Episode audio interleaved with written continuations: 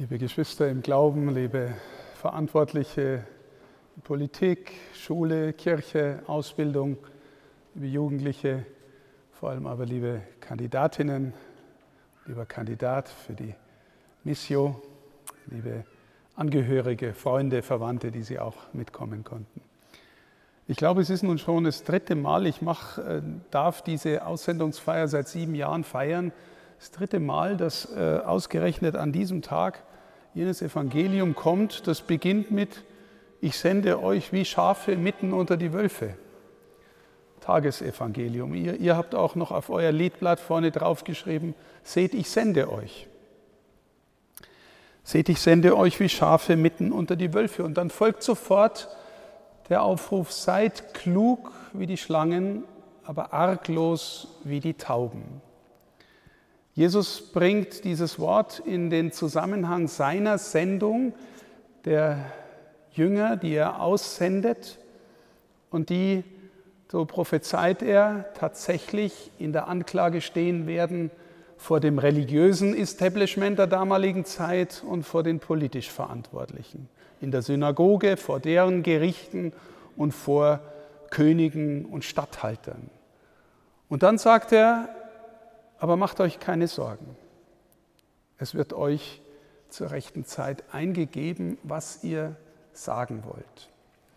Und im Nachdenken über die Frage, ließe sich das, was da steht, jetzt in einen Zusammenhang bringen mit der Situation der Sendung von jungen Menschen in die Verantwortung für den Religionsunterricht. Da lässt sich schon so manches finden. Zunächst sagt Jesus, die Welt ist nicht gerecht. Die Welt der Politik, auch die Welt der Kirche oder der damaligen Synagoge ist nicht einfach nur gerecht. Auch in der Welt, in die ihr hineingesendet werdet, gibt es Wölfe. Gibt es also Menschen, die Macht im negativen Sinn ausüben wollen, die klein halten wollen, die kontrollieren wollen, die vielleicht auch begierig sind, all solche Assoziationen erweckt das Bild vom Wolf in uns. Und ja, natürlich gibt es Wölfe in der Landschaft der Schule. Und ja, natürlich gibt es vielleicht den Wolf auch in mir, der gerne herrscht und andere klein hält. Aber da steht auch, seid arglos wie die Tauben. Klug wie die Schlangen bedeutet wohl, erkennt auch, wo es um Macht geht, durchschaut ähm, die Strukturen von Ungerechtigkeit, von Unterdrückung, durchschaut auch das Spiel, ohne dass ihr euch völlig davon gefangen nehmen lässt. Also jetzt werden junge Menschen in den Religionsunterricht hineingeschickt, nach guter Ausbildung, wie Schafe unter die, äh, wie Schafe unter die Wölfe? Naja, jeder, der im Lehrerberuf ist, weiß, dass es zwischen Schülerinnen und Schülern und Lehrerinnen und Lehrern immer auch den Machtkampf gibt. Wenn die Lehrerpersönlichkeit nachgibt, wenn sie signalisiert durch Körpersprache, durch Emotionen, durch die Art, wie sie dasteht, man kann mit mir einiges machen. Ja, garantiere ich euch, die Schülerinnen und Schüler werden es ausreizen. Ich sende euch wie Schafe unter die Wölfe, aber seid klug wie die Schlangen. Also durchschaut es, spielt das Spiel mit, soweit es notwendig ist. Die Lehrerinnen und Lehrer brauchen selber Kontrolle. Aber meine Lieben, jeder von euch ahnt wahrscheinlich, dass wenn es im Unterricht nur um Kontrolle geht, der Unterricht am Ende nicht wirklich befriedigend ist. Wenn gerade im Fach Religion Lehrerinnen und Lehrer nur damit beschäftigt sind, zu disziplinieren und die Schüler und Schülerinnen ihren Spaß haben oder ihr Gaudi machen, weil es in Rallye um eh nichts geht. Also ja, ihr braucht durch eure Persönlichkeit Klugheit wie die Schlangen, um das Spiel von Macht und Kontrolle und gleichzeitig, wie geht es dann da hinein, Wissen zu vermitteln, dass ihr das mitspielen könnt und auch Autorität ausübt. Aber warum sage ich, wenn es nur dabei bleibt, dann wird der Religionsunterricht für alle auf Dauer nicht befriedigend sein, weder für die Schüler noch für die Lehrer. Naja, weil wir hoffen, dass es gerade in Religion immer wieder Momente gibt, wo die Schülerinnen und Schüler spüren, jetzt geht es wirklich um was.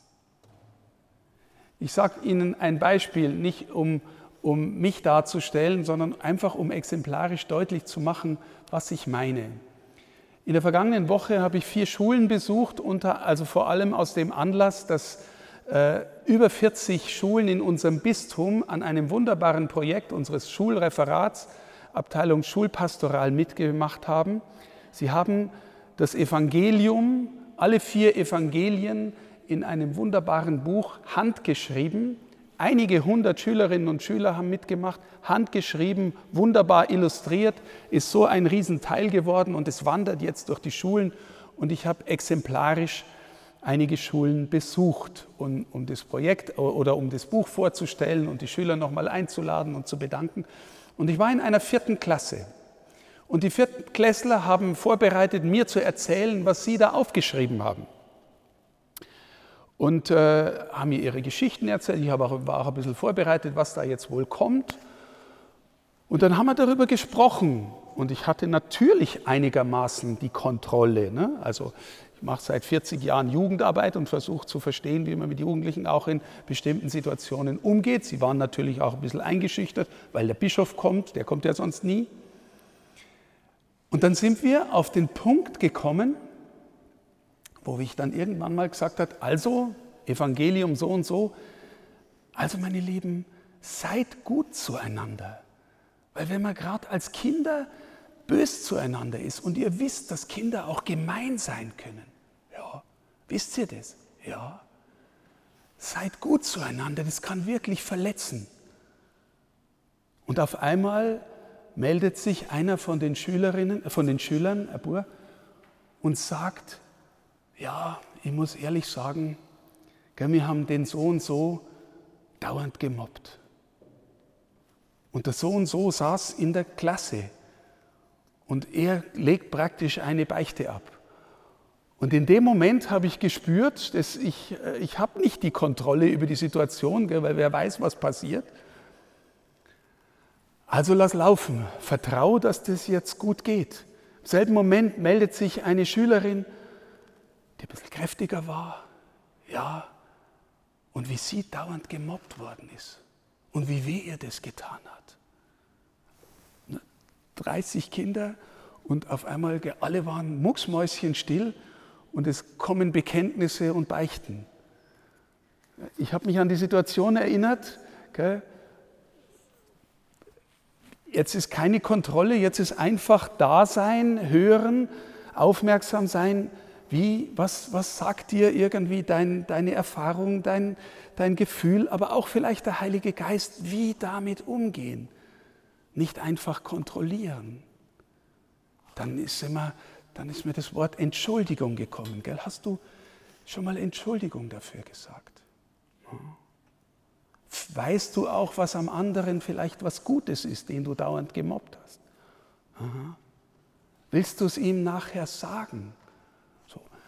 Ich will damit einfach nur schildern, meine Lieben, auf einmal konnten wir die Situation irgendwie in ein, ein echtes, tiefes Gespräch überführen, das an, Gott sei Dank einen heilen Ausgang hatte. Und die Schülerinnen und Schüler, glaube ich, haben zutiefst gemerkt, jetzt geht es um was. Und das Evangelium hat wirklich Relevanz für mein Leben.